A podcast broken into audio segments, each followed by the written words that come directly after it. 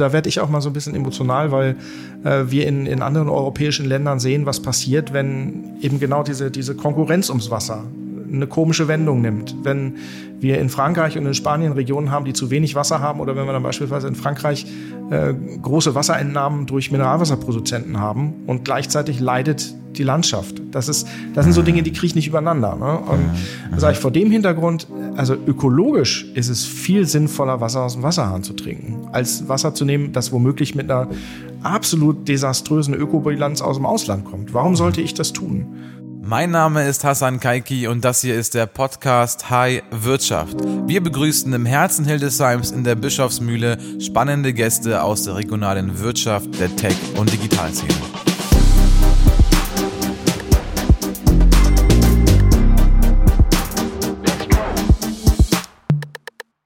Heute zu Gast der Geschäftsführer der Harz Wasserwerke, Lars Schmidt. Hallo Lars, herzlich willkommen. Ja, hallo Hassan, vielen Dank für die Einladung. Äh, gleich vielleicht mit einer Anmerkung. Ich bin nicht der Geschäftsführer, ich bin einer der Geschäftsführer. Ähm, ich habe seit ähm, ein paar Wochen jetzt wieder einen neuen Kollegen, technischen Geschäftsführer Hendrik Rösch, der schöne Grüße ausrichten lässt. Aber ich bin nicht der eine, sondern ich bin einer im Zweierteam. Perfekt. Da sind wir auch eigentlich schon direkt im Thema. Fange ich mit einem Thema schon direkt an. Ähm, der vorherige technische Geschäftsführer, der ist ja jetzt bei den Berliner Wasserbetrieben, genau. richtig? Genau. Das ist, ja im, das ist ja im Grunde genommen, ist das ja, also die Berliner sind, glaube ich, die, die größten in, in eurer Wirtschaft, in eurer Ökonomie. Ist ja eigentlich nur eine Amtsbestätigung, dass er einen super tollen Job gemacht haben muss. Ja, also man hätte ihn mit Sicherheit nicht für den Job ausgesucht, wenn man äh, nicht der Meinung wäre, dass er das äh, gut hinkriegt. Also er hat äh, auch bei den Harzwasserwerken einen ganz ordentlichen Fußabdruck hinterlassen, hat da viel in Bewegung gesetzt. Christoph hat damals ein knappes Jahr oder ein Jahr ungefähr vor mir angefangen ne, und wir haben dann gemeinsam. Also wie lange war er jetzt in Hildesheim? Er war jetzt etwa sechs Jahre in Hildesheim. Also bist du seit fünf Jahren hier? Genau. Okay. okay. Also 18 eingestiegen, Christoph war in ja. 17 eingestiegen und ja. also. Und die Nachfolge habt ihr im Grunde genommen dann mit den mit, mit Herrn Rösch quasi dann intern besetzt. Genau. Das war war das im ersten Moment schon absehbar oder kam das dann erst mit der Zeit? Ähm, das war ähm, im Prinzip ein Prozess, der schon über mehrere Stufen ging. Ne? Also wir hatten die Stelle auch ausgeschrieben, auch extern. Wir hatten auch externe Kandidaten. Man hatte auch äh, mal einen externen Kandidaten ausgesucht, der dann aber kurz vor sich abgesagt hatte. Und äh, ich glaube, Hendrik musste an der einen oder anderen Stelle noch ein bisschen überzeugt werden, äh, dass er, dass äh, man auch das Potenzial da gesehen hat. Und ähm, er hatte aber wirklich Lust, es zu machen und hat sich dann bereit erklärt und gesagt, jawohl, dann ist ja eigentlich das, ich los. Das, das, das Beste, was in der Firma passieren kann, wenn man intern jemanden quasi so ähm, hinziehen kann für ja. diesen Job, weil er die Strukturen schon kennt, Prozesse schon kennt, Personal schon kennt, man vielleicht auch nochmal quasi irgendwie Headhunter-Kosten nochmal einsparen kann. Äh, ist ja im Grunde genommen Best Practice. Ja, vor allen Dingen besetzt Hendrik bei uns auch einige Themen, die für uns im Moment extrem wichtig sind. Also er kommt aus einem, äh, aus einem einmal aus einem internationalen Umfeld, hat auch im internationalen ähm, ja, in, in Wasserprojekten gearbeitet. Er hat äh, in einem großen Ingenieurbüro gearbeitet und hat bei uns das ganze Thema Planung und Bau, also wirklich die Konzeption von mhm. äh, neuen großen Projekten. Wir mhm. bauen ja im Moment einen großen Hochbehälter in Petze in der Nähe von Hildesheim und wir bauen einige unserer äh, Stauinfrastruktur neu an der Söse mhm. äh, Talsperre zum Beispiel. Und da bringt er halt das, das Know-how auch einfach mhm. mit und hat diesen ganzen Prozess bei uns auch äh, etabliert, initialisiert und wie, wie, wie hoch sind da solche Bauinvest? Also wir haben im Moment äh, mit diesen beiden Projekten zwei sehr, sehr große Projekte, die jeweils jenseits von 20 Millionen Euro liegen. Wow. Also okay. das, äh, da hat uns im letzten Jahr auch die Krise voll erwischt. Wir haben da einige ziemliche Budgetüberschreitungen gesehen weil einfach die Preise weggelaufen sind. Ne? Also wenn wir mhm. anfangen zu bauen, ist es in der Regel sehr, sehr groß und da werden sehr, sehr viele Kubikmeter Beton vergossen und Stahl mhm. verbaut und mhm. wir haben im letzten Jahr gesehen, dass die Preise dann einfach extrem weggerannt sind und mussten aber am Ende des Tages diese Projekte auch weitermachen, weil sie wichtig sind für die Versorgungsinfrastruktur. Wir können halt nicht sagen, wir lassen so ein Projekt dann mal eben liegen, ne? sondern wenn es läuft, dann läuft es und dann müssen wir es auch zu Ende führen. Und äh, wie gesagt, da ist Henrik eben auch genau die Richtige dafür, jetzt diese, diese Prozesse mit uns weiterzuführen. Ist es überwiegend so, dass ihr selber baut oder dass ihr Wasser bauen lässt? Nein, wir lassen bauen. Also das, äh, das auf jeden Fall, weil das äh, auch Spezialgewerke sind, wo wir gar nicht in der Lage sind, da selber Ressourcen für vorzubereiten, äh, vorzuhalten. Okay. Also ähm, so, eine, so eine Stauanlage, da müssen riesen Bohrkerne äh, eingebracht werden in so eine Stauanlage und da wird ganz viel Beton und, äh, und, äh, und, und Stahl äh, mhm. verbaut. Das machen wir nicht selber, da haben wir keine Leute für. Mhm. Ähm, wir waren ja eben beim Geschäftsführerwechsel und ist ja so ein Personalthema. Jetzt kann man mal bei den harzwasserwerken.de slash Karriere mal schauen und da sieht man, dass da irgendwie 30, 33 offene Stellen sind. Das ist schon eine größere Hausnummer. Wie geht man damit um? Und, und vor allem aber auch, ähm, was für Effekte hat das derzeit auf die Firma, weil ihr gerade mitten in einem Umzug auch seid, dazu kommen wir mhm, gleich, genau. Und dann eben 30 Stellen offen sind. Das muss ja irgendwie an der Effektivität kratzen. Ja, tut es vielleicht im Moment noch gar nicht unbedingt, weil wir in der glücklichen Situation sind, Personal wirklich auch aufbauen zu können. Ne? Also wir haben ähm, angesichts der, der großen Veränderungen, die da anstehen, eben auch geschafft, unsere Anteilseigner und unseren Aufsichtsrat davon zu überzeugen, dass wir einfach Personal brauchen. Wir brauchen Leute, äh, die uns helfen, äh, Dinge in, äh, in einen bestimmten Zustand zu versetzen, die wir vorher noch nicht hatten. Ne? Also wir haben als Harzwasserwerke in den letzten 20 Jahren ähm, nicht so fürchterlich viel investieren müssen, weil die Anlagen alle noch in einem vernünftigen ja, okay. Zustand waren und so weiter. Und wir haben jetzt unser Investitionsprogramm hochgeschraubt auf, auf äh, über 25 Millionen Euro im Jahr. Ähm, in den wie, Jahren, wie hoch war es vorher? Wir, wir, waren vorher so in der Größenordnung fünf bis sechs Millionen pro Ach, Jahr. Krass, so, und das heißt also, allein okay. dafür braucht man schon eine ganze Ecke mehr Fachkräfte, ne? also Thema Fachkräftemangel äh, um einfach solche Anlagen zu planen, zu konzipieren, weil das tun wir selber. Ne? Also wirklich, wir, wir planen vieles selbst, haben zwar auch Ingenieurbüros, mit denen wir zusammenarbeiten, aber so die, die originäre Planung kommt letztendlich dann auch von uns. Und äh, wir brauchen Ingenieure, die eine Bauüberwachung machen können, die eine Projektleitung machen können. Ähm, also all das sind, sind äh, dann eben auch wirklich Qualifikationen, wo wir händeringend suchen. Was noch dazu kommt, ist, äh, dass wir als Unternehmen natürlich auch von diesem ganzen demografischen Wandel voll getroffen sind. Ne? Das heißt also, wir werden im Laufe des, äh, dieses Jahrzehnts ungefähr ein Drittel der Belegschaft verlieren. Wow. Einfach dadurch, dass Wie viel, seid ihr? Wie viel seid ihr? Wir sind im Moment ungefähr 260 Leute. Ne? Also, also, haben schon also fast 90 Leute werden in den nächsten zehn Jahren gehen. Genau. Und äh, was macht man mit, also das sind ja nicht nur 90 Personen, sondern das sind 90 Personen mit sehr viel Berufserfahrung, Wissen und Know-how. Wie sorgt man da für einen Wissenstransfer für die Next Generation? Ja, muss man ein bisschen kreativ werden. Also einmal äh, ist es so, dass wir äh, versuchen, Leute auch früher schon einzustellen, also Leute dann parallel laufen zu lassen und wir sagen, wir haben ja jemanden in der Schlüsselposition und der wird in drei Jahren in den Ruhestand gehen, dann fangen wir frühzeitig an, danach zu rekrutieren und zu schauen, da soll es einen Nachfolger für geben und der, die beiden laufen eine Weile parallel, es gibt eine vernünftige Übergabe und so weiter, weil wir... Ist das, ist das so ein richtiges Mentorenprogramm, Mentor, Mentory oder ist das es ist kein formalisiert, Es ist kein formalisiertes Mentorenprogramm in dem Sinne nicht, sondern äh, man arbeitet da einfach kollegial dann von okay. Anfang an okay. zusammen und wird in die okay. Themen eingeführt und so. Also sehr, sehr viel on the job, also nicht, dass wir da jetzt irgendwo großes Programm hätten. Natürlich begleitet mit Fortbildung, mit Schulung, mit allem, was dazugehört, mit Qualifikation. Ähm, also das, äh, das machen wir auf jeden Fall auch. Aber es, es bleibt eine Herausforderung. Und es gibt durchaus auch Positionen, wo wir sagen, ähm, wir besetzen nicht nach, ne, weil es eben auch im Zuge der Veränderung unseres Geschäfts, auch im Zuge der Digitalisierung äh, Themen gibt, wo wir einfach solche Funktionen nicht mehr besetzen müssen oder auch nicht mehr besetzen wollen. Also mhm. Da ist dieser, dieser demografische Wandel auch eine riesengroße Herausforderung für uns. Mhm. Ähm, da haben wir auch Thema künstliche, künstliche Intelligenz ein Thema, aber bevor ich dazu komme, noch mal ein bisschen mehr von dir. Ähm, du hast nämlich Zwischenstationen gehabt oder also deine Karriere begonnen eigentlich ähm, in Hannover und dann warst du in der Energiewirtschaft, du warst zwischendurch mal in München, Düsseldorf und Bulgarien. Wo kommst du eigentlich her? Was bist wo du eigentlich? Ich, wo komm ich eigentlich her? Oder nee, ich bin nicht Hildesheimer. Das ist, es ist auch mal so ein schöner Diskussionspunkt zwischen meiner Kollegin Frauke Ludwig und, und mir, die ist ja, also die äh, Ur-Hildesheimerin ist, beziehungsweise ja, also ja, hier sehr ja. verwurzelt ist. Und ich, ich bin Hannoveraner, also ich bin ähm, Allerdings auch nicht in Hannover direkt geboren, sondern in Basinghausen, also ah, okay. kleines Städtchen nicht weit weg von, äh, von Hannover.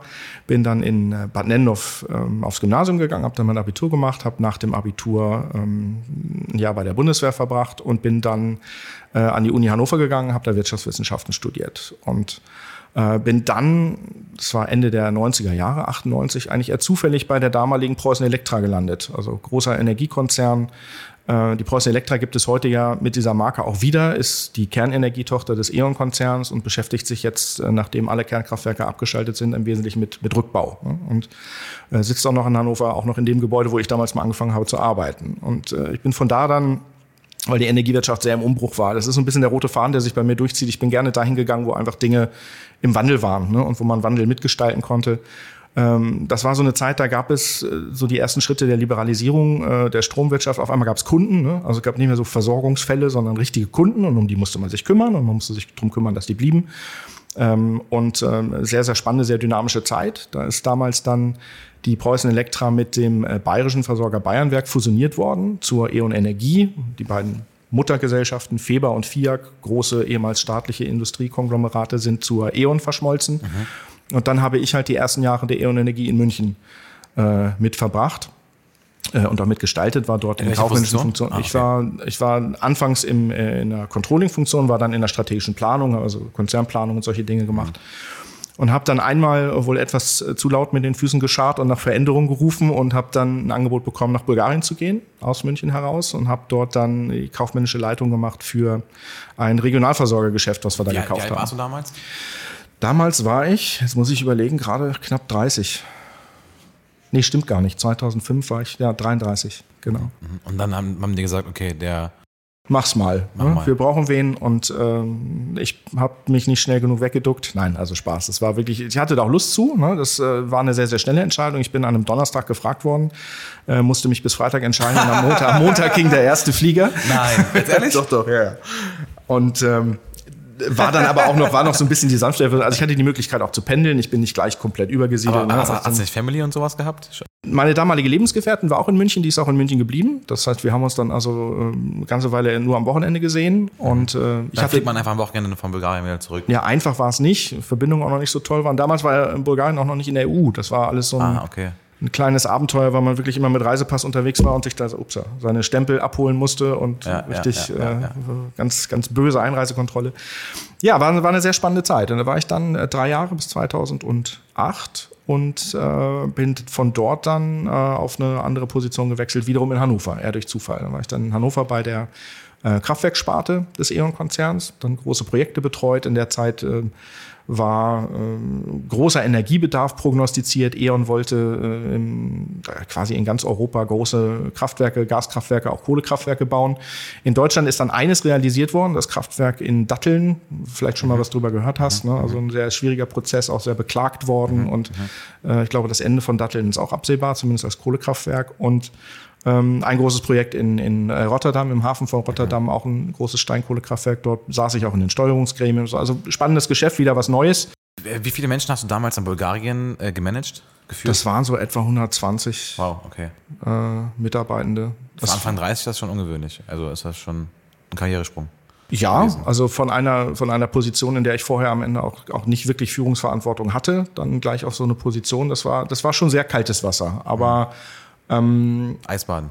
Eisbaden. Das hat mir aber nicht geschadet, glaube ich. Also das, ich, ich glaube, das waren auch so die, die Jahre, an denen ich persönlich am meisten gewachsen bin, weil ich ja. ähm, auch so ein bisschen aus dieser, aus dieser klassischen deutschen Sicht mal rausgekommen bin. Ne? Also du bist dann, wenn du, wenn du über so einen Weg sozialisiert wirst, äh, deutsche Schule, äh, dann Studium in Deutschland. Das Studium in Hannover war damals nicht so fürchterlich international, sondern äh, war halt schon sehr, sehr Deutschland fokussiert. Und dann in so ein Land, wo die Kultur halt doch eine ganz andere ist. Ne? Und wo man einfach merkt, mit dem eigenen Repertoire läuft man auch einfach mal gegen die Wand. Das war schon manchmal auch Lernen durch Schmerzen, aber es war, war sehr, sehr spannend. Also. Cool, dass du das sagst. Ähm, und dann warst du in welcher Position in Hannover? Also in Hannover war ich dann ähm, ähm, kaufmännischer Prokurist bei der Kraftwerksgesellschaft und äh, hatte dort ein kleineres Team, aber natürlich finanziell einen ganz anderen Rahmen. Ne? Also Projekte, wenn man so ein Kohlekraftwerk sich angeschaut hat, so ein Kohlekraftwerksprojekt ist ein Projekt von mehr als einer Milliarde Euro wow. in der Investition. Und äh, auch da wiederum eine sehr, sehr spannende Zeit. War schön, wieder nach Hannover zurückzukommen. Und wie viel von diesem Geld durftest du mitentscheiden?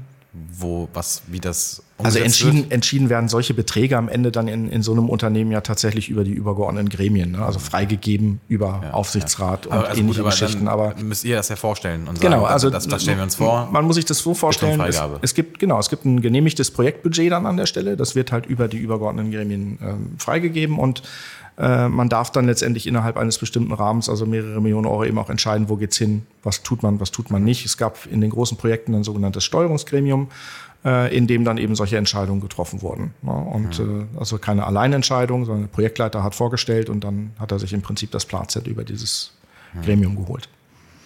Aber das, ist, das, das klingt immer so spannend, also so groß über größere Beträge zu entscheiden. Das Spannendere finde ich eigentlich immer, äh, mit den Leuten zu arbeiten. Also was dann am Ende auf dem Zettel an Betrag steht, ist manchmal gar nicht so wichtig. Ne? Ähm, dann war schon HWW-Zeiten oder? Nein, nee, nein, nein, ah, noch lange nicht.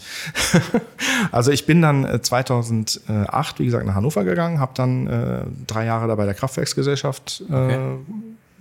Dann gearbeitet und habe dann ein Angebot bekommen, in die Engineering-Sparte des Unternehmens zu wechseln. Also Klingt übrigens gerade so, als hättest, als, hättest, äh, als hättest du dich fast noch nie beworben und irgendwie kamen Angebote rein. Ich habe mich nicht so oft wirklich aktiv bewerben müssen, das, das stimmt, ja. Also okay. äh, viel Glück gehabt oder vielleicht auch einfach immer zur richtigen Zeit am richtigen Ort gewesen. Ja, okay. Und äh, das ist im Übrigen auch ein, auch ein Prinzip, was ich weiterhin so hochhalte. Ne? Also ich bin kein Mensch, der dann immer, immer, immer kratzen und schieben und sonst wie muss, sondern ähm, in der Regel gibt's immer mal wieder tolle Sachen, auf die man dann auch einspringen kann. Ja, ja. Und ähm, bin dann gewechselt zur Engineering-Sparte, war dort kaufmännischer Leiter bei der Engineering in Gelsenkirchen. Ich hatte dann Teams in Gelsenkirchen, in Hannover äh, und äh, war auch kaufmännischer Geschäftsführer bei der Engineering-Tochter in England, also hatte auch Mitarbeiter in England und da sehr, sehr viel unterwegs gewesen, viel Zeit im Flugzeug verbracht und ähm, bin von da dann äh, nochmal gewechselt, als E.ON sich aufgespalten hat. Ähm, da habe ich mich im Übrigen dann beworben. Ich bin zwar, habe zwar einen Hinweis auf eine Stelle bekommen, habe mich dann aber auch wirklich beworben und zwar auf eine Stelle bei der Juniper. Äh, E.ON hat sich damals ja von den ich sag mal, fossilen Aktivitäten getrennt und mhm. hat die in, mit der Juniper abgespalten und dort habe ich dann äh, ein Angebot bekommen, dass ich mich dann auch beworben habe als Bereichsleiter Strategie Unternehmensentwicklung M&A in der Konzernholding in Düsseldorf mhm. und bin dann nach Düsseldorf gegangen. Mhm. Habe da dann zwei Jahre gearbeitet, aber äh, sowohl der Job als auch Düsseldorf hat nicht so wirklich zu mir gepasst und äh, ich bin dann ähm, im Rahmen eines Umstrukturierungsprojektes dann auch gegangen.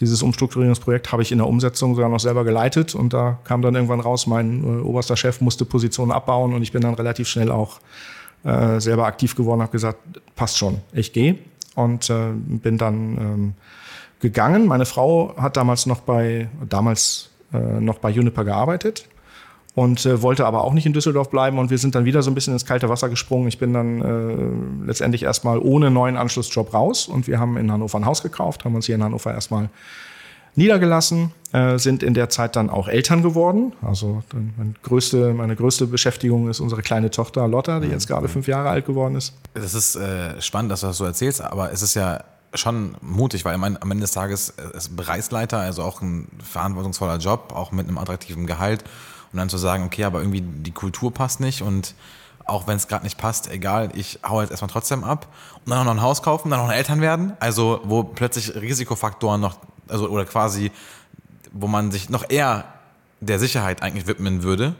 Ja, aber äh, wenn man sich nur nach Sicherheit orientiert, gibt es auch wenig Chancen. Und ähm, ich habe für mich damals ganz klar die Karten gelegt, was, was, was ist denn das Schlimmste, was passieren kann? Ich finde einen Job, wo ich dann weniger Geld verdiene, ja, wo ich ja. vielleicht nicht so eine wichtige Position habe. Aber ich bin in der Stadt, in der ich gerne leben möchte. Mhm. Ich habe ein Haus mhm. ähm, und äh, eine Familie mit einer kleinen Tochter und das sind mhm. die Dinge, die einfach auch extrem wichtig sind. Und das ich, ich kann mich doch nicht. das macht sich unheimlich sympathisch. Ich, ich, kann, ich kann mich ja auch nicht erpressbar machen lassen. Ne? Also ich habe viele Gespräche geführt, auch noch in Düsseldorf mit Kollegen, die sagen, boah, Mensch, und, und so ein cooler Job und boah, und so gut bezahlt. Und äh, ich sage, ja, Jungs, aber ich bin jetzt, äh, also zu dem Zeitpunkt, 2017 war ich 45. Ich sage, ich kann doch jetzt nicht mich hinstellen und sagen, wenn ich hier gehe, finde ich keinen Job mehr. Das ist doch, weiß ich nicht. Also Vor das, allem, du musst ja glücklich werden. Bitte? Du musst ja glücklich werden. Das ja, ja genau. Und also und, und, und der ganz, ganz große Teil des Lebens an der Stelle hat einfach gepasst. Und was halt dann offen war, war der Job. Aber da muss man doch auch mit der Zuversicht loslaufen und sagen, gut, wird schon. Mhm. Ne? Und wie, ja, ist, dann, wie, wie ist dann gekommen, Hannover? Also ich habe dann selber mich ein bisschen umgeguckt. Ich habe eine ganze Weile auch äh, ernsthaft damit äh, geliebäugelt, mich selbstständig zu machen. Das wäre mal eine Frage gewesen, nämlich, weil wenn man als wenn man als Angestellter so extrem engagiert ist, auch plötzlich mit Anfang 30 in Bulgarien 120 Leute führen darf, extrem viel persönliche Kompetenz aufbaut im Management, in der Führung, in der Beratung, in der Überzeugung anderer Menschen, auch in der Kommunikation und da irgendwie auch ein bisschen geschickt ist, dann hätte ich gedacht, hm, also irgendwann müsste so ein Zwischenschritt gekommen sein, wo er irgendwie als Berater in der Energiewirtschaft irgendwie unterwegs ist oder so. Ja, aber auf der anderen Seite, also da gibt es ja ganz, ganz viele von der Sorte. Ne? Also ganz, ganz viele Berater. Aber so kein diese, diese, Ja, diese One-Man-Shows. Ähm, ich weiß auch nicht, ob ich da der Typ für wäre, weil äh, ich hatte ja gesagt, ich, ich bin eigentlich auch nie derjenige gewesen, der immer so dieses ganz aktive Selbstmarketing gemacht hat. Ne? Überall nochmal an Türen klopfen und Klinken putzen. Und wenn du selbstständiger Berater bist, musst du genau das machen dann bist du unterwegs. Dann musst du einfach deine Kundschaft rankriegen und äh, musst äh, hinterher sein. Und äh, das war tatsächlich mal so ein Punkt, wo ich dann nach Reflexion gesagt habe, ich weiß nicht, ob ich mir das zutraue. Mhm. Mir vieles andere zugetraut, aber mhm. da Wie gesagt, da, ich war, da muss ich schon realistisch sein, ob ich da der Typ für bin. Hm. Ja, und, Aber da äh, geht es ja gar nicht um das Zutrauen, sondern um das Wohlbefinden in, in dieser Position. Das auch noch, ja. ja. Genau, das kommt auch noch dazu. Und äh, was, äh, ich glaube, was den, den Wirtschaftswissenschaftlern ähm, ich habe Wirtschaftswissenschaften studiert, äh, auch so ein bisschen fehlt es. Wir haben ja nichts ordentliches gelernt. Ne? Ja, also mal ja, so ein bisschen provokativ. Ja. Da, dazu wollte ich noch kommen. Ich wollte nämlich noch sagen, also im Grunde genommen erleichterst du sehr, sehr vielen Studenten gerade das, das Leben, weil äh, es heißt so in dieser Generation Z, heißt es ja, wer eigentlich nicht weiß, was er studieren soll, sollte in Richtung BWL was studieren oder, oder eben Wirtschaftswissenschaften, Vivi. Und ähm, aber man, also scheinbar kann man auch das studieren und trotzdem Geschäftsführer werden der Erdwasserwerke. Von daher ist das schon mal erleichtert. Ja, man, kann, man kann da eine ganze Menge mitmachen, kann eine ganze Menge äh, draus werden, aber äh, ich würde davon abraten, nur irgendwas zu studieren, weil man nicht weiß, was man will. Also okay. ähm, ich habe in einem, in einem anderen Podcast mal gesagt, äh, man muss nicht von vornherein genau wissen, wo man hin will. Also so dieses, mhm. ich wusste als Kind schon, ich will Tierarzt werden und dann richtet sich mein ganzes Leben danach aus und dann bin ich irgendwann Tierarzt und gehe damit in Rente. Ja, ähm, ja, ja. Da war ich nie von überzeugt, sondern äh, ich glaube, man muss schon so ein bisschen in sich reinhorchen und mal, mal schauen, worauf habe ich Lust? In dem Moment jetzt gerade. In dem Moment. Worauf, worauf habe ich Lust und äh, was denke ich, ja. gibt mir da das richtige Rüstzeug. Und da ist ein wirtschaftswissenschaftliches Studium im Übrigen auch fürs tägliche Leben immer noch eine relativ gute Geschichte, weil man einfach mhm. auch lernt, äh, mit Geld umzugehen, ne, so banal wie das klingt. Ähm, aber man lernt eben auch vieles, äh, gerade jetzt in den neueren Studiengängen nebenbei über äh, Mitarbeiterführung. Wie, wie führe ich Leute? Habe ich da Lust drauf? Habe ich da Spaß dran? Es ja. gibt genügend Leute, die auch sagen, ich habe da keinen Spaß dran. Ne? Das ja. ist, ist auch in Ordnung. Und äh, mir hat es einfach die Möglichkeiten gegeben, auch mich ein bisschen zu orientieren in der Studienphase. Ich wusste, ich wollte in Richtung äh, Unternehmensmanagement gehen. Ich wollte auch in Führungspositionen gehen. Ich hatte mich früher schon äh, sehr, sehr stark äh, ehrenamtlich engagiert, damals in Basinghaus. Ich war im Sportverein, ich war Schwimmtrainer, ich mhm.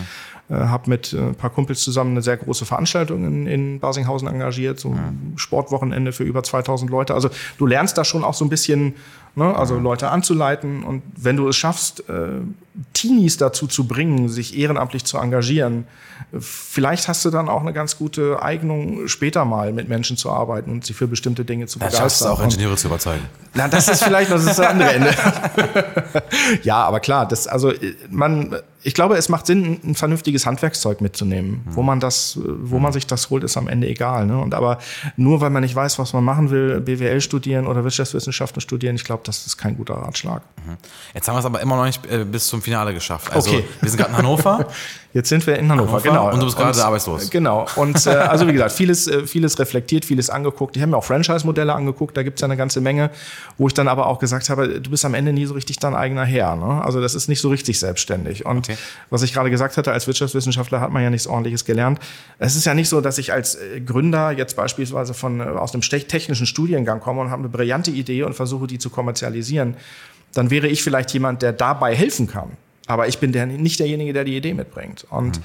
ähm, also kurz gefasst, äh, an der Stelle äh, gab es keine richtig vernünftige Idee. Ich bin dann auch, ähm, habe mich dann auf dem Markt ein bisschen umgehorcht und ähm, das ein, den einen oder anderen Kontakt äh, wiederbelebt und ein paar Gespräche geführt. Und irgendwann hat dann aber wieder das Telefon geklingelt, in der Tat. Und ähm, ein Headhunter-Anruf, ähm, der über Vermittlung dann bei mir gelandet war. Jemand, der mich kannte und sagte, Mensch, wir suchen hier einen kaufmännischen Geschäftsführer für die Harzwasserwerke. Hättest du nicht Lust? Und das war so ein, äh, war ein sehr, sehr, sehr, sehr spannendes Erlebnis für mich, weil als ich 1998 bei Preußen Elektra angefangen hatte, waren die Harzwasserwerke gerade ein, zwei Jahre privatisiert. Und die Preußen Elektra, also der Vorgänger der, der E.ON, E.ON Energie, äh, hatte damals über Beteiligungsgesellschaften äh, eine ordentliche Portion der Anteile in den Harzwasserwerken so. gekauft. Und in meinem im Nachbarbüro saß ein Kollege, der sich mit den Harzwasserwerken beschäftigt hat als Beteiligungskontroller. Ich hatte mich mit anderen Beteiligungen beschäftigt und er mhm. war verantwortlich für die Wasseraktivitäten. Da hatte ich das erste Mal von Harzwasserwerken gehört. Und äh, dann auf einmal, ja, 20 also Jahre später, 20, ne? ja, 20 Jahre später klingelt das Telefon und äh, fragt, ob ich nicht Lust hätte, da zu arbeiten. Und dann habe ich mich mit dem Unternehmen noch ein bisschen intensiver beschäftigt. Wir haben die ersten Gespräche geführt. Ähm, eigentlich ganz spannend, weil zu der Zeit unsere Tochter noch nicht da war. Die sollte Ende April geboren werden und die ersten Gespräche waren dann für April terminiert. Und ich habe mich da eigentlich fast schon wieder aus dem Verfahren gekegelt, weil ich gesagt habe, ich kann jetzt nicht zu einem Vorstellungsgespräch nach Hamburg fahren oder nach Frankfurt fahren, wenn äh, das jeden Moment losgehen kann und meine Frau dann vielleicht ins Krankenhaus muss. Das heißt also, wir müssen das erste Gespräch über Video machen. Hat man sich darauf eingelassen. Also da, das, das war schon mal ganz gut. Und dann ähm, kam das nächste Gespräch, äh, der nächste Gesprächstermin. Da wollte mich der Aufsichtsratsvorsitzende kennenlernen für ein persönliches Gespräch in Hamburg, wo ich dann auch gesagt habe, wir können jetzt gerne diesen Termin machen. Der, der, Timo Poppe damals, ah, okay. der, der, der Vorstand bei den Stadtwerken Bremen war ist jetzt gerade CEO geworden bei der äh, ähm, EEW, bei der Energy Ach, from Waste, genau. Also auch da schließt sich der Kreis, ja. ist eine kleine Familie. Nein, also jedenfalls wollte, wollte er mich kennenlernen und äh, ich hatte dann eben auch nochmal gesagt, ja, der Termin, den wir jetzt einsetzen, der ist zwei Tage nach geplanter Geburt meiner Tochter. Ich kann nicht zusagen, dass ich es schaffe. Wenn wir dann im Krankenhaus sind, muss ich diesen Gesprächstermin absagen.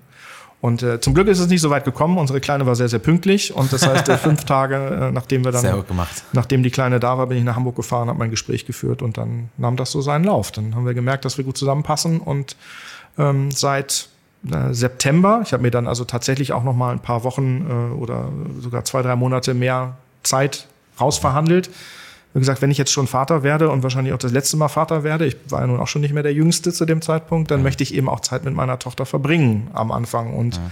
möchte nicht, dass sie mich, wenn ich in einem neuen Job bin, dann am Wochenende oder nur spät abends sieht. Und äh, da hat sich das Unternehmen auch darauf eingelassen, wofür ich auch sehr, sehr dankbar war, was ich auch toll fand und äh, bin dann zum 1.9. eingestiegen. Und jetzt bist du schon fünf Jahre da? Jetzt bin ich schon fast fünf Jahre da, ja. Also die Zeit rennt, äh, war eine spannende Zeit und äh, In den letzten fünf Jahren, wo du, wo du jetzt bei den, bei den HWWs warst, äh, gab es einen Moment, wo du sagst, ähm, darauf, da war ich das erste Mal richtig stolz auf mein Projekt, weil ich meine, du bist kaufmännischer Geschäftsführer, also oft auch Entscheidungen immer auf dem Schreibtisch und was entscheiden in Diskussionen und was abhaken oder äh, ablehnen. Und aber gab es so einen Moment, wo du sagst, wo du vielleicht auf das neueste Bauprojekt hingeschaut hast und gesagt hast, das ist jetzt, ich bin stolz darauf, auf dieses Projekt? Also einmal bin ich stolz darauf, was diese ganze Mannschaft hingekriegt hat in den fünf Jahren, weil wir haben den was, was heißt in, das konkret? in den sechs Jahren komme ich zu. Also die ähm, die neue Geschäftsführung, also Christoph Donner und ich, wir haben den Laden schon ganz schön umgedreht. Ne? Also viele Dinge in Frage gestellt, viele Dinge anders gemacht, neu gemacht.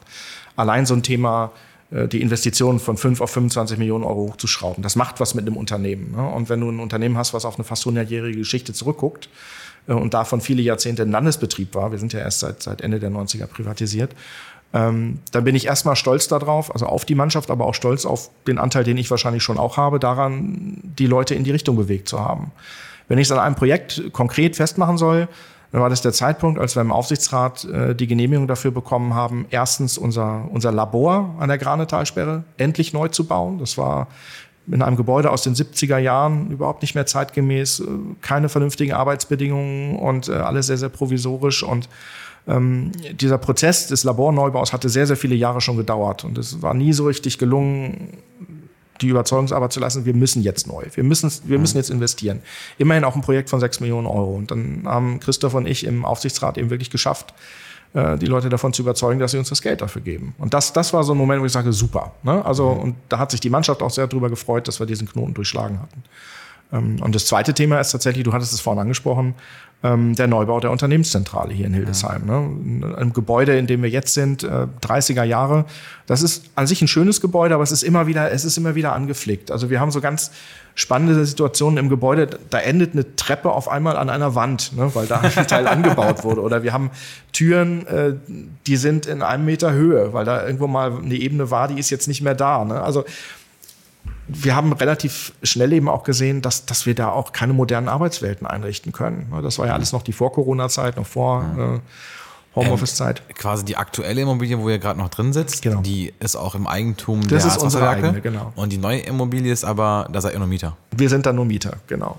Okay. Und also in dieser, in dieser alten Immobilie, da gab es auch, bevor Christoph und ich da waren, schon Ansätze, da rauszugehen und was anzumieten in Hildesheim. Und da hat man aber nie so richtig was Vernünftiges gefunden oder es ist dann auch an, an, an Widerständen gescheitert. Und mit diesem neuen Unternehmens, äh, mit diesem Unternehmensneubau, glaube ich, haben wir, haben wir wirklich den großen Sprung gemacht. Mhm. Und Kommt dann eigentlich so eine Immobilienfirma auf euch zu und sagt, hey, wir haben ein Grundstück, wir würden gerne was, was für euch bauen? Oder? Nein, Nee, das Dieses. nicht. Also wir sind, wir sind äh, tatsächlich, äh, ich weiß gar nicht mehr genau, von wem die Initiative ausging, aber mit der Stadt Hildesheim im Gespräch gewesen, als dort hinten dieses Ostend dann äh, mhm. neu äh, konzipiert wurde, die Flächen dann parzelliert wurden und ähm, da haben wir es geschafft, eine Option uns einrichten zu lassen, dass wir eines der Grundstücke dort erwerben durften. Ne? Und äh, haben dann angefangen da zu planen, haben einen, einen äh, Architektenwettbewerb letztendlich äh, gestartet, wo halt unterschiedliche Anbieter mhm. dann ihre Konzepte nach unseren Spezifikationen vorgelegt haben. Mhm. Da hatten wir äh, Frau Döring von der Stadt auch mit drin in mhm. dieser, in diesem, dieser Jury, die dann ausgewählt hat, unseren Aufsichtsratsvorsitzenden, unsere Arbeitnehmervertreter, also wirklich auch mal alle Parteien an einen Tisch geholt, die da äh, was mitzusprechen haben. Und haben dann äh, aus diesem Architektenwettbewerb heraus, Wettbewerb heraus eine, äh, einen Favoriten gekürt und der ist es dann am Ende auch geworden. Also eine mhm. Baufirma, Firma IPP, die mit einer Firma, die in Modul, Modulbauweise baut, also sind alles Stahlmodule, die dort aufeinander gestellt sind, Firma Kleusberg. Gibt es eine Zahl für ein Bauvolumen? Was hat, was das ist ein ungefähr, also ein, ein Vorkrisenbauvolumen von ungefähr 20 Millionen Euro. Wow, okay. Und äh, ich denke mal, wenn man jetzt nach der Krise guckt, wie die Preise sich entwickelt haben, wäre das wahrscheinlich eine ganze Ecke teurer gewesen. Das war auch ein Grund, weshalb wir gesagt haben, wir, wir bauen das nicht selber. Also erstmal können wir es nicht, wir müssten uns immer Dienstleister ranholen, die das machen. Ja. Und äh, wir müssen auch nicht unbedingt ein eigenes Gebäude haben, weil die 20 Millionen, die investiere ich lieber ins Netz, in die Hochbehälter und sonst wohin. Wir haben ja nicht unbegrenzt Mittel zur Verfügung. Und am Ende ist es ja, wir zahlen dann halt Miete. Es ist nicht unser eigenes, aber wir mieten über mehr als 20 Jahre. Also von daher ähm, du, meintest, dass, du meintest, dass dein äh, Kollege damals, 1998, eben äh, die Papiere auf dem Tisch hatte mit, dass die Harzwasserwerke gerade privatisiert werden. Wem gehören eigentlich die Harzwasserwerke? Die Harzwasserwerke gehören im Wesentlichen ihren Kunden. Das ist auch eine ganz spannende Konstellation. Also man hat damals im Privatisierungsverfahren äh, davon abgesehen, irgendwelche großen institutionellen Investoren reinzunehmen oder ausländische Investoren. Damals war Wasserprivatisierung auch so, so sehr hip. Ne? Also noch damals in Niedersachsen unter Gerhard Schröder Privatisierung ohnehin war total angesagt. Und da standen, glaube ich, durchaus auch Kandidaten äh, auf der Matte, also äh, aus Frankreich, aus sonst woher, internationale Investoren. Man hat dann aber gesagt, es ist sinnvoller, wenn diese, dieses Unternehmen mit den Aufgaben letztendlich in der Hand derer bleibt, die das Wasser von den Harzwasserwerken auch beziehen und in der Hand der Kommunen bleibt, die von den Aktivitäten der Harzwasserwerken auch profitieren. Das heißt also, unsere Anteilseigner sind unter anderem ähm, die, äh, nicht die Stadt Hildesheim, sondern die, die EFI in Hildesheim. Mhm.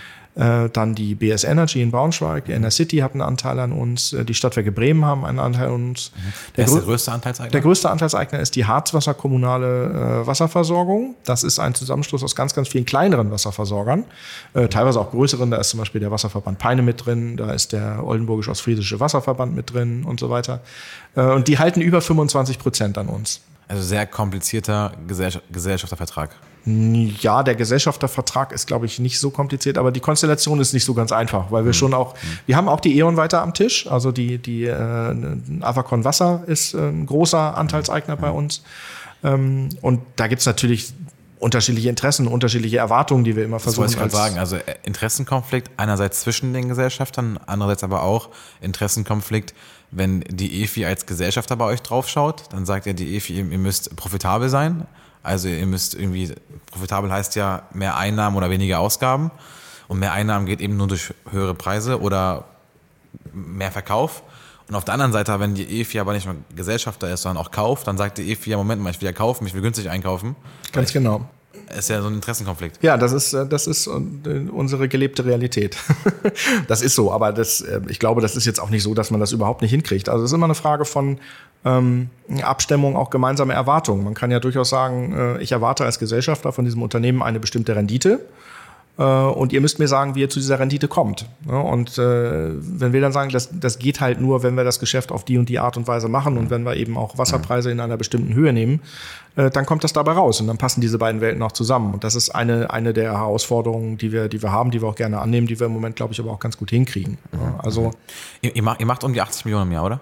Wir haben im letzten Jahr ungefähr, ja doch knapp 80, ich glaube 77 Millionen Euro. Mhm äh, Umsatz gehabt. Ähm, unsere Wasserpreise steigen auch. Das mhm. liegt aber auch schlichtweg nicht daran, dass wir jetzt hier irgendwie größere Ergebnisse einfahren wollen, sondern äh, daran, dass wir einfach auch die finanziellen Mittel brauchen, um die Infrastruktur zu erneuern. Mhm. Und äh, das klappt im Moment auch wirklich ganz gut. Also ich glaube, wir sind da auf einem guten Wege. Und äh, wie gesagt, das, das, das äh, Gesellschafterfeld ist sehr heterogen, aber alle sehr unterstützend und äh, gut unterwegs und verstehen das auch alle. Und gerade diese Konflikte ähm, in, im Sinne von, ich verhandle jetzt, äh, ich, ich setze den einen Hut auf und verhandle deine Preise runter und auf der anderen Seite möchte ich immer mehr Ergebnis. Mhm. Äh, solche Diskussionen haben wir eigentlich nicht. Also von ähm, ganz gut. Jetzt haben wir auch über Personal gesprochen und ich finde es extrem wichtig, dass die Mitarbeiter auch so eine eigene Unternehmens-DNA führen. Und das geht dann besonders schnell und effizient, wenn man alle auch in einem Raum hat. Jetzt denke ich aber, aber an euch und ich weiß, ihr habt ein Netz von Goslar bis nach Bremen und ähm, habt dementsprechend auch Mitarbeiter in, geografisch in ganz Niedersachsen. Wie schafft man es, dass die sich trotzdem alle einheitlich als die HWWler bezeichnen und das auch emotional auch mitfühlen? Das ist nicht ganz einfach, zumal wir ja auch regional sehr unterschiedliche, also ich glaube, das, das nehmen wir die Leute auch nicht übel, wenn ich das so sage. Wir haben schon sehr unterschiedliche Charaktere. Also die Kollegen im Oberharz äh, ticken anders als die Kollegen vor den Toren von Bremen. Mhm. Ja, und äh, das finde ich persönlich aber auch gut, weil äh, ich auch immer erlebt habe, und das war zum Beispiel einer der Mitnahmeeffekte da aus Bulgarien, dass dieses schöne Schlagwort Diversität, ne, dass, dass das einen Wert hat. Dass es einen Wert hat, wenn man nicht nur Leute am Tisch sitzen hat, die alle in, nach dem gleichen Muster denken, sondern wenn man auch mit ganz unterschiedlichen Vorprägungen an den Tisch kommt. Äh, was wir als Harzwasserwerke machen, ist äh, einmal natürlich mit einem sehr starken Fokus auf Hildesheim, weil in Hildesheim sitzen 100, 160, 170 Leute, das ist groß. Äh, aber wir äh, sorgen auch dafür, dass wir unsere Mannschaft äh, mindestens einmal im Jahr wirklich alle zusammenholen. Wir machen einmal im Jahr sogenanntes Wasserfest, ne, Ach, wo cool. wir dann an einem Standort irgendwo in unserem Gebiet dann alle mal zusammenholen. Wir fangen dann vormittags an und es geht bis abends mit dann auch DJ und gemeinsam was essen und Spiele machen und einfach mal so einen halben Tag sich rausnehmen, äh, um eben genau diese gemeinsame Identität auch ein bisschen, bisschen hinzukriegen. Ne? Und diese Events sind extrem wertvoll, weil wir sind kein riesengroßes Unternehmen. Ne? Und mhm. da lebt sehr, sehr viel weiterhin vom persönlichen Kontakt und äh, das Feedback, was, was wir zu diesen Feiern immer bekommen haben, ist, ist, ist ein extrem gutes. Sagen, super, jetzt alle mal wieder getroffen und alle mal, ohne dass man jetzt eine besondere Agenda hatte, an einen ja. Tisch kriegen. Und, und ansonsten versuchen wir einfach an den Standorten auch präsent zu sein, unterwegs ja. zu sein. Die Leute sind viel unterwegs, viele Kollegen aus Hildesheim und Kolleginnen sind immer mal wieder an den Standorten unterwegs. Wie oft in der Woche fährst du raus? Ich glaube, mehr als einmal die Woche schaffe ich es im Moment nicht. Aber es gibt, es gibt immer mal wieder äh, auch Wochen, wo ich öfter weg bin. Also dann wirklich mhm. mal wieder im Harz und und dann Baustellenbesuch, einen Kollegen besuchen, genau. Pressetermine und so weiter. Alles Mögliche, genau. Mhm, mhm. Die Harzwasserwerke als Fondsversorger für die Stadt oder auch für die mehrere Städte, ähm, ihr, das finde ich total krass. Also ihr sorgt ja dafür, dass eben über zwei oder zweieinhalb Millionen Menschen eben versorgt werden mit Wasser. Also im Grunde genommen warst du vorher in der Energiewirtschaft, hast dafür gesorgt, dass Menschen leben können, gut leben können. Jetzt sorgst du dafür, dass Menschen so erstmal überhaupt überleben können. Also quasi nochmal einen Schritt vorher, weil die erstmal Wasser brauchen, überhaupt zum Leben. Und ähm, ich finde da die Emotionalisierung der Marke sehr krass, weil im Grunde genommen könnt ihr voll damit darauf rumreiten, zu sagen, hey, wenn du bei uns arbeitest, hast du einen richtig großen Social Impact außerhalb der, der Gehaltsattraktivität, der Arbeitsattraktivität der netten Kollegen, dein Social Impact ist einfach enorm. Also dieser Purpose-Gedanke. Spielt ihr damit ein bisschen? Also wir sind uns dessen bewusst und wir nutzen es auch. Ja, also vielleicht mal, also ich bin ja nicht derjenige, der dafür sorgt, dass die Leute äh, das Wasser haben, sondern das macht ja die ganze Mannschaft. Und wir haben unglaublich viele Leute an Bord, die, die sich auch genau darüber absolut identifizieren. Also die sagen, das ist super bei den Harzwasserwerken zu arbeiten. Das, was wir machen, ist einfach zutiefst sinnvoll. Ne? Und das, das, das nutzen wir schon auch. Wir stellen das auch heraus auf in, den, in den sozialen Medien. Du hast uns da ja auch gut beigeholfen, da so die eine oder andere, äh, die eine oder andere äh, Abfahrt mal zu nehmen und mal Dinge anders zu machen. Ähm, und ich glaube, das, das klappt doch ganz gut. Also bisher haben wir in ganz, ganz vielen Funktionen auch wirklich vernünftige und viele Bewerbungen gehabt. Mhm, mhm. ähm, durchaus auch Leute, die dann gesagt haben, Mensch, ich, kannte euch vorher gar nicht, aber mhm. ihr werdet jetzt sichtbar. Ne? Und, und das ist super sinnvoll, was ihr macht und da möchte ich gerne Teil des Ganzen sein. Ne? Mhm. Und äh, ich glaube, dass wir daraus, äh, daraus auch noch eine ganze Menge, Menge, Menge machen können. Ne? Also so positionieren wir uns auch. Gibt es auch Kooperationen mit irgendwie Hochschulen, Universitäten, wo ihr auch ganz nah an den Ständen seid? Also gibt es auch. Wir sind natürlich auf diesen, diesen klassischen Rekrutierungsgeschichten unterwegs, aber wir äh, beleben jetzt gerade auch das Netzwerk in Richtung äh, der, der Hochschule in Hildesheim ein bisschen weiter. Wir gucken gerade so in Richtung der äh, eher Technologiebereiche, ne, IT und sowas, wo Hildesheim ja auch relativ gut aufgestellt ist. Dort äh, haben wir ein engeres Netzwerk wieder. Äh, wir sind noch nicht so eng mit den anderen Hochschulen unterwegs, weil es auch nicht so die eine klassische gibt, wo wir jetzt sagen, da würden wir jetzt Leute herbekommen. Ich weiß, dass andere Unternehmen das anders machen, also große Ingenieurberatungsgesellschaften, die dann an irgendeinem Lehrstuhl irgendwie einen Preis ausloben oder sowas. Mhm. Da denken wir gerade drauf rum, aber ähm, ich glaube, wir, was wir versuchen sollen, ist an den Unis einfach präsenter zu sein. Ne? Also wirklich, dass man uns sieht, dass wir besser erklären, was wir tun ähm, und nicht mehr so dieses, dieses graue Mäuschen-Dasein so ein bisschen pflegen, wie es eigentlich die letzten 20 Jahre der Fall war. Mhm. Ich glaube, das hilft uns schon sehr weiter. Äh, du hattest gesagt, ähm, auch in Anbetracht eures neuen Claims Wasser weiterdenken, wollt ihr ja auch scheinbar innovativer wahrgenommen werden. Auf einer Skala 1 bis 10, wie innovativ seid ihr? Ach, ich glaube, da sind wir im Moment so eher bei einer 5. Ähm, aber. Immerhin ehrlich. aber ja, aber das ist, das ist vielleicht auch gar nicht, also das ist auch jetzt gar nicht so, gar nicht so dramatisch, weil ähm, ich hatte es ja vorhin, als wir, als wir vorher gesprochen haben, gesagt, aus meiner Sicht ist diese ganze Wasserwirtschaft gerade im Umbau begriffen, muss sich umbauen, muss sich auf eine Art und Weise auch, auch neu erfinden. Wir kommen aus einer Phase, wo es in vielen Bereichen auch einfach politische Preise gab. Ne? Also wo, wo ganz lange in Wasserwirtschaft auch nicht so viel investiert wurde, weil Wasser war halt immer da. Das war so, ne? das lief so vor sich hin. Wird es auch mal da sein? Im wahrsten Sinne des, also ja, natürlich wird machen wegen Wasserversorgung. Natürlich wird es immer da sein, aber äh, wir müssen was tun, damit es auch sicher weiter da bleibt. Ne? Und das, das ist das, was wir eigentlich auch unter diesem Thema äh, Innovation und Wasser weiterdenken für uns verstehen. Wir müssen andere Ansätze finden. Ne? Wir können nicht das Gleiche weitermachen, was wir immer gemacht haben ja. und müssen von daher einfach innovativer werden. Gib mal ein Beispiel. Unsere Garne-Talsperre. Das ist die Talsperre, aus der wir 50 Prozent unseres gesamten Absatzes generieren. Das Wasserwerk an der Granetalsperre produziert im Jahr ungefähr 50 Millionen Kubikmeter von den wow. knapp 100, die wir verkaufen. Ähm, wenn wir diese Granetalsperre sanieren müssen und an Klimawandelfolgen äh, anpassen müssen, wir können die ja nicht ablassen. Ne? Wir können ja nicht mal Wasser rauslassen und machen dann alles neu, weil dann gehen uns 50 Millionen Kubikmeter verloren. Die kriegen wir ja nicht substituiert irgendwo. Und das heißt, da müssen wir einfach aus, aus, aus dem eigenen Antrieb heraus viel, viel innovativer werden und Verfahren finden, mit denen wir sowas bewerkstelligen können. Das hat noch keiner an der Stelle so machen müssen. Mhm. Ähm, wir müssen auch innovativer werden bei dem Thema, äh, auch bei dem Thema Fachkräftemangel. Ne? Also inwiefern muss ich dann auch irgendwann mal realisieren, dass ich für bestimmte Funktionen einfach keine Leute mehr finde. Wir haben schon auch Tätigkeiten, die sind, die sind anstrengend. Ne? Da steigt man dann auch bei Regen in irgendwelche Rohrgräben. Da ist es matschig. Da hat man riesengroße Komponenten, die mehrere hundert Kilo wiegen, die man bewegen muss, die man einbauen muss, um dafür zu sorgen, dass eben genau das passiert, was du gesagt hast, dass alle ihr Wasser immer kriegen. Wir können uns nicht leisten, hm. lange Stillstände zu haben. Wir hm. können uns nicht leisten, dass so ein Rohr äh, lange Zeit gebrochen ist und nicht repariert wird. das heißt, Bereitschaftsdienste, Arbeiten in der Nacht, äh, schweres Heben. Äh, und da müssen wir einfach gucken, wie, wie, finden wir Lösungen dafür, dass, das, dass auch so ein Job immer noch attraktiv ist für Leute. Oder finden wir technische Möglichkeiten, bestimmte Dinge da rauszunehmen. Ähm, und daher muss diese Innovationskraft einfach kommen. Haben Sie eine Mannschaft ähm, wie so ein Innovation Hub, wo irgendwie die fünf innovativsten Köpfe des Unternehmens oder die zehn innovativsten Köpfe des Unternehmens irgendwie sich alle drei Wochen treffen und Nein, über solche Themen das sprechen? Haben wir, das haben wir in dem Sinne nicht. Ähm, was wir haben, und das, das war so, ich glaube, eine offen gebliebene Frage von vorhin, wir haben ja sehr, sehr viele neue Leute an Bord geholt, jetzt die letzten Jahre. Viele junge Leute, ich glaube, wir haben im letzten Jahr wie 30, 40 Leute eingestellt. 43? 30 oder 40. 30, 40, wow. Und okay. äh, das sind auch vielfach junge Leute, die uns genau mit solchen neuen Ideen versorgen. Und wir, wir arbeiten aktiv daran, dass wir die halt in Netzwerke reinbringen, in die, in die, äh, auch in externe Netzwerke reinbringen und dass wir intern regelmäßig den Austausch haben. Also äh, Hendrik äh, Rösch und ich beispielsweise, wir sitzen nicht immer nur als Geschäftsführer jetzt so in Geschäftsführersitzungen alleine zusammen, sondern wir haben uns ein Management-Team zusammengeholt, was alle Funktionen des Unternehmens dann letztendlich auch abdeckt, wo wir solche Themen diskutieren, wo wir neue Ideen hochholen, wo wir versuchen, es dann eben in die Mannschaft zu bringen. Und die neuen Mitarbeiterinnen und Mitarbeiter haben da schon einen extrem positiven Impact. Also wir merken, da kommen neue Ideen rein, äh, da werden Dinge anders gemacht und äh, da kommt ein ganz anderer Drive rein. Also das, das hilft uns schon sehr. Also mhm. diese Institutionalisierung ist noch nicht da, aber ich glaube, da werden wir auch mal hinkommen irgendwann. Mhm.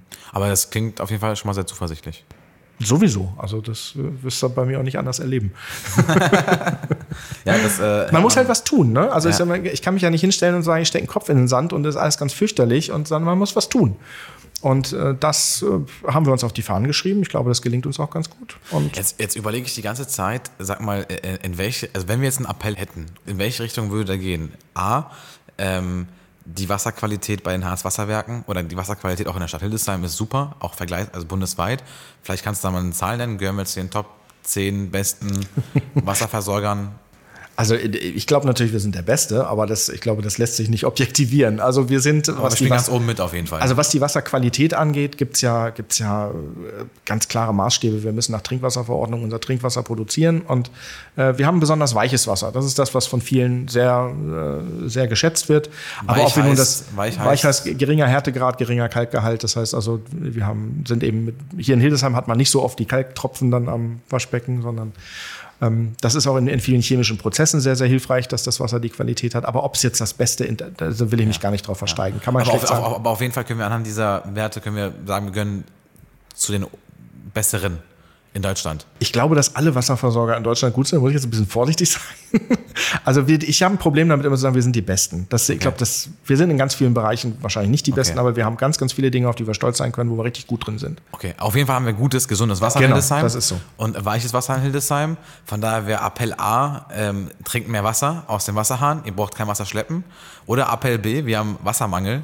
Ähm, kauft ruhig weiterhin Wasser und nimmt es gar nicht aus, aus dem Wasserhahn. Nein, weil ich sage mal, das, das ist ja auch eine Milchmädchenrechnung dann. Wenn ich jetzt sage, ich, äh, ich habe Wassermangel und kaufe jetzt Flaschenwasser, das kommt ja auch irgendwo her. Also, äh, Aber nicht was- aus Deutschland, oder? Also die meisten. Ja, aber dann wird's ja noch absurder. Also das, das ist so ein Punkt, da, da, da werde ich auch mal so ein bisschen emotional, weil äh, wir in, in anderen europäischen Ländern sehen, was passiert, wenn eben genau diese, diese Konkurrenz ums Wasser eine komische Wendung nimmt. Wenn wir in Frankreich und in Spanien Regionen haben, die zu wenig Wasser haben, oder wenn wir dann beispielsweise in Frankreich äh, große Wasserentnahmen durch Mineralwasserproduzenten haben und gleichzeitig leidet die Landschaft. Das, ist, das sind so Dinge, die kriege ich nicht übereinander. Ne? Und da sage ich vor dem Hintergrund, also ökologisch ist es viel sinnvoller, Wasser aus dem Wasserhahn zu trinken, als Wasser zu nehmen, das womöglich mit einer absolut desaströsen Ökobilanz aus dem Ausland kommt. Warum sollte ich das tun?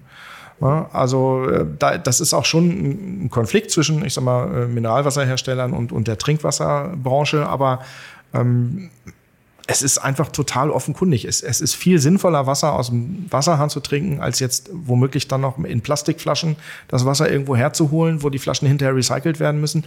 Kaufst, du selber kaufst du selber noch Wasser ein? Nein. Nein, mache ich nicht mehr. Also, warum sollte ich? Also, wie gesagt, wir haben Sprudler zu Hause, ich hole das Wasser aus dem Wasserhahn. Ich kriege in Hannover leider nicht das Harzwasser. Aber äh, also der City bezieht von uns auch Wasser, ein Teil versorgt aber auch nur einen Teil des Gebiets damit und wir haben, glaube ich, äh, anderes bei uns.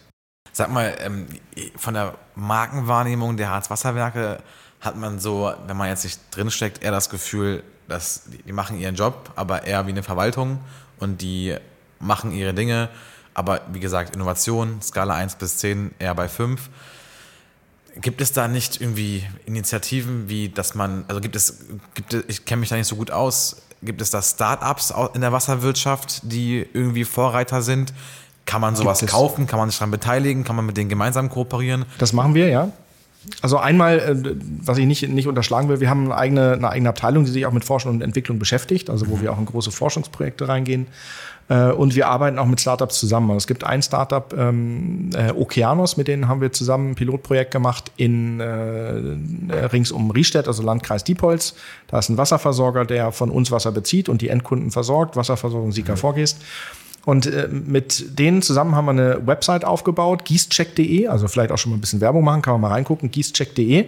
G-I-E-S-S. Genau. Okay. Und äh, da kann man im Prinzip für den Bereich Sieke, wo diese Wasserversorgung äh, auch ihren Sitz hat, äh, sich in eine Karte reinzoomen und kann gucken, wie steht's eigentlich um die Bodenfeuchte in, auf meinem Grundstück. Ja, Also man kann wirklich reingucken. Wir haben dort Bodenfeuchte-Sensoren mit Eco- Okeanos gemeinsam ausgebracht und die äh, errechnen über eine KI im Hintergrund, wie groß ist der Bedarf, dass man bewässern muss in verschiedenen Bodentiefen und ähm, das geht mit einer relativ geringen Zahl von Sensoren. Also nicht so, dass ich an jeden Baum einen Sensor packen muss, sondern das ist flächenmäßig dann so verteilt, dass über die KI das Ganze auch mit Hilfe von hydrologischen Daten gerechnet wird und man dann eben sehen kann, muss ich gießen oder muss ich nicht. Ja, Und das macht ihr gemeinsam. Das machen wir gemeinsam. Die Website gehört uns und wir sind jetzt gerade dabei zu schauen, wie wir das skalieren, gedacht, wie wir das skalieren können. Und ja, das sind, wir hängen es ja auch im Moment noch nicht so an die große Glocke. Die Website ist auch noch nicht so hübsch. So selbstkritisch kann man, glaube ich, auch sein. Wir sind jetzt gerade dabei. Ja, aber es geht ja um, um, um die Initiative dahinter. Und das, äh, wir sind in Gesprächen mit anderen unserer Kunden, äh, die das vielleicht auch übernehmen wollen, die das für sich auch machen wollen als, als, als Projekt. Und äh, wir versuchen das weiter auszurollen.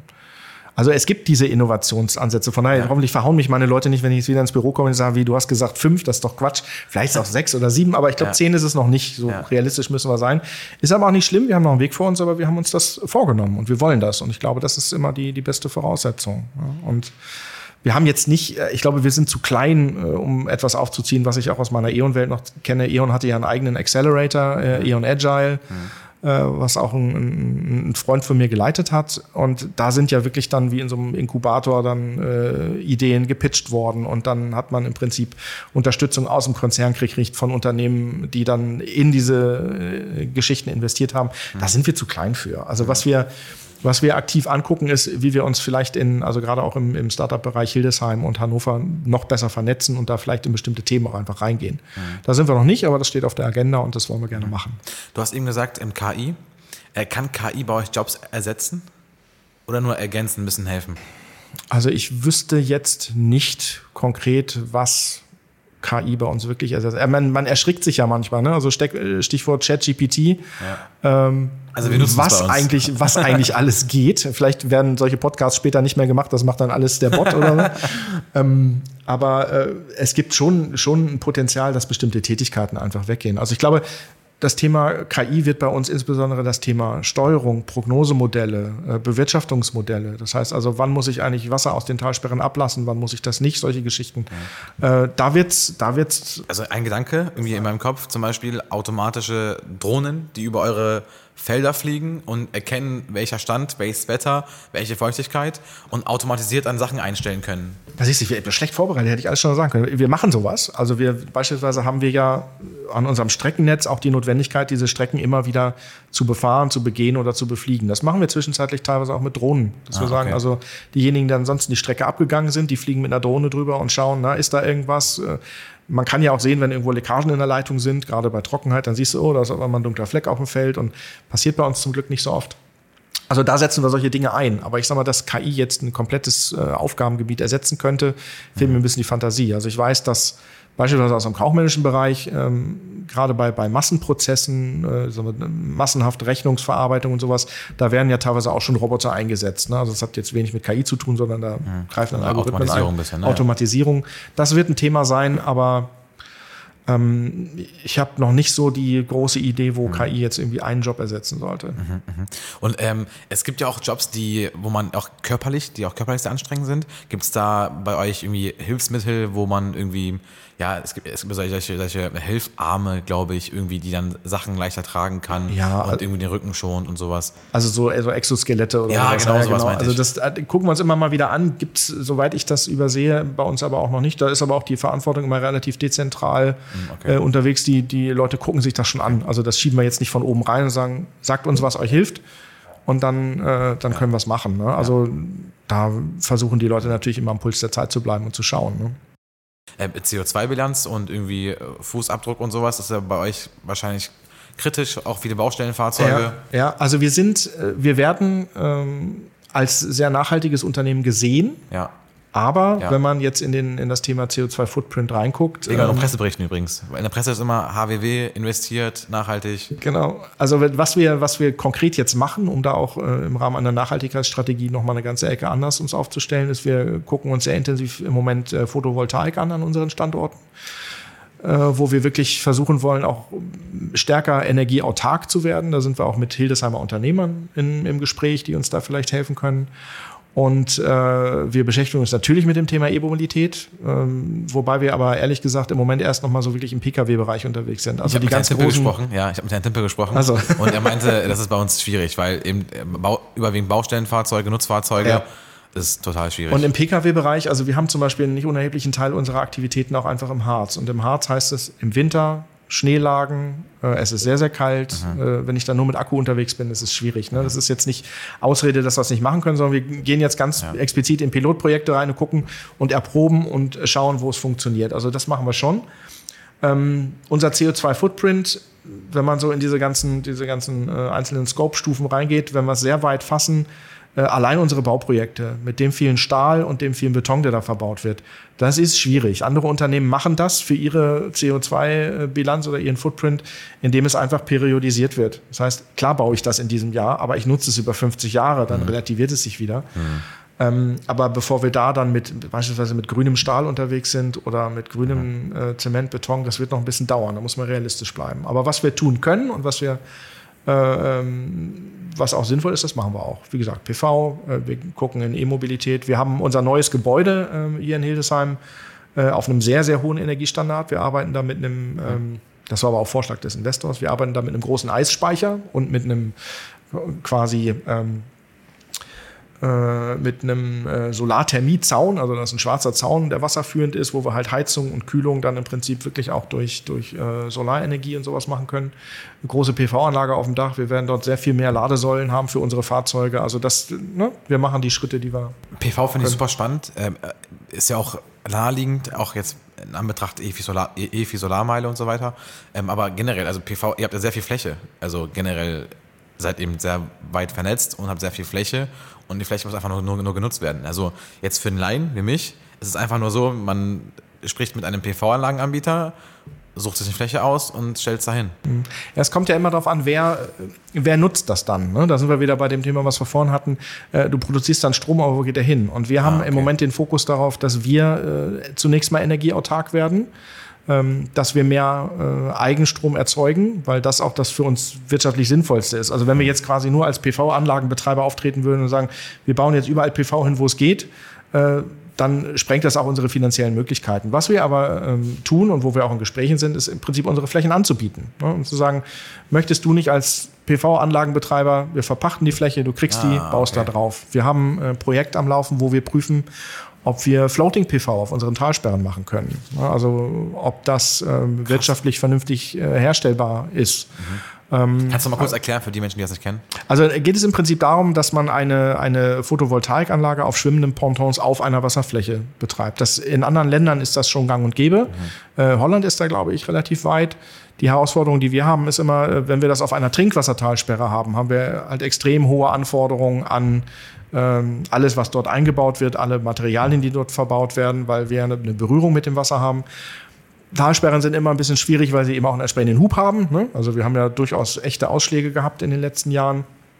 Und da muss man halt gucken, wie man da eine Verankerung hinkriegt. Dann müssen wir im Harz gucken, wie sieht das aus mit Schneelasten? Welche Standorte äh, kriegt man auch nicht vernünftig betrieben, weil man ständig äh, hingehen muss und muss sie wieder freischaufeln? Also, und auch Gefahren, ne? also auch Risiken. Also ja, aber wie gesagt, es, es gibt da Möglichkeiten, wir prüfen das und ähm, äh, insbesondere die Freiflächen bei uns, da sind wir sehr aktiv dabei, da auch in die Vermarktung zu gehen. Ja, wir erstmal insgesamt mal schauen, also ähm, KI-Einsatz, Automatisierung, Drohnen, die fliegen, Solaranlagen auf dem Wasser.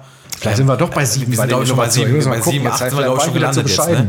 Ja, also ich glaube, wenn wir jetzt, wenn wir noch mal eine halbe Stunde reden würden, wären wir, glaube ich, immer noch schon bei acht, zwölf. Ja, okay. Ähm, Nein, wir haben noch einen Weg zu gehen. Also das ist, ich glaube, das ist auch, das, das ist für mich auch so ein bisschen allgemeiner Grundsatz. Also äh, ich halte nichts davon, immer, immer mit Hurra nach vorne zu gehen und zu sagen, das ist alles super. Ist nicht alles super. Mhm. Ist auch nicht alles schlecht, aber es gibt immer, das ist auch eine Fähigkeit, die ich bei, bei Menschen bewundere und die ich auch versuche für mich hochzuhalten, immer wieder zu reflektieren. Ja, weil das, was du vorhin sagtest, müssen wir uns Sorgen machen. Wenn ich nichts tue, muss ich mir Sorgen machen. Aber ne, also immer noch mal wieder einen Schritt zurück machen, gucken, ist das eigentlich noch alles richtig, was ich tue? Und dann Dinge anzupassen und zu verändern. Das ist einfach extrem wichtig. Wenn wir das nicht tun, dann müssen wir uns Sorgen machen. Mhm. Sehr cool, sehr spannend.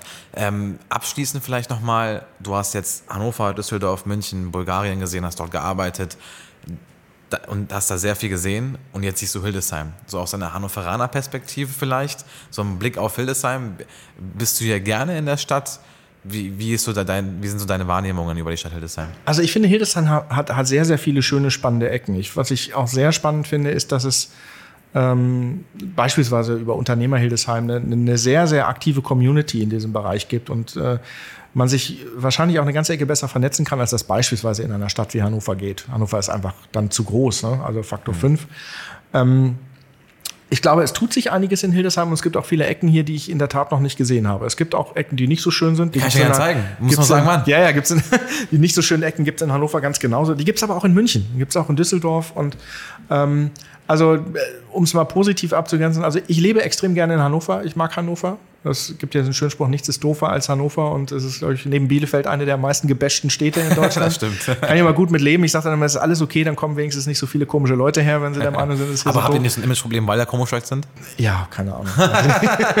Aber Hildesheim, also ähm, ich mag das hier. Also ich, ich finde das, ich finde Okay. das gut. Ich, also ich glaube nicht, dass ich hierher ziehen würde. Das liegt aber einfach an der, an der Familie und an, an dem Bezug, Ja. den ich im positiven Sinne zu Hannover und nicht in negativer Abgrenzung Aber zu du arbeitest habe. gerne hier. Ich arbeite gerne Und hier. sag mal, als Chef kann man, äh, arbeitet man auch gerne im Homeoffice? ja, auf jeden Fall. Okay. Also Wie, das- oft die Woche so?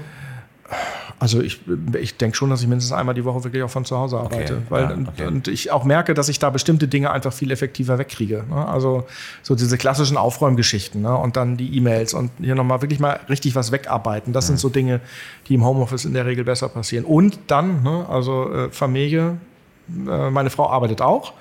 Äh, die ist noch bei Juniper, sie arbeitet aber im Prinzip komplett von zu Hause aus dem Homeoffice. Und das Und- funktioniert. und ne? das funktioniert, Das in, das eurer, funktioniert. in eurer Economy, wo Ja. eigentlich Menschen in der Geschäftsführung sind, die noch ein paar Jahre älter sind als du. Da- Das ist da immer so ein bisschen, hm, aber Es ist ja halt auch immer ein bisschen, ein bisschen die Frage, wie man selber sozialisiert wurde. Also in meinen Jobs, die ich vorher hatte, ich habe auch in, äh, als ich bei der Engineering war und einen Job in England hatte, habe ich auch ganz schon, ganz viel schon über Videokonferenzen gemacht.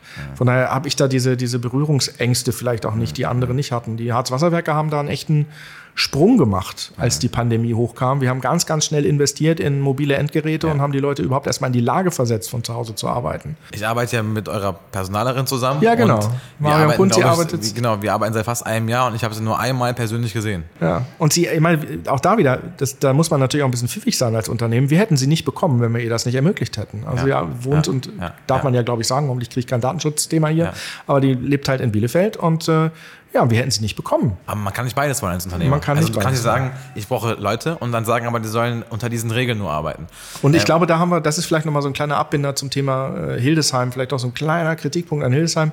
Wir merken, wir haben hier wirklich immer mal wieder Probleme, auch Leute von hier zu finden. Wir müssen den, den, den Bogen ein bisschen weiter äh, schlagen, weil äh, wir halt die Konkurrenz über Hannover haben. Wir haben sie über Braunschweig, wir haben äh, den Speckgürtel von Wolfsburg und das ist schon eine Herausforderung. Äh, Da zieht Hildesheim als Standort alleine nicht so sehr, aber wir müssen dann halt versuchen, dass wir als, als Unternehmen uns dann noch ein bisschen Also, anders positionieren. Die ähm, Geschäftsführerebene muss da offener denken.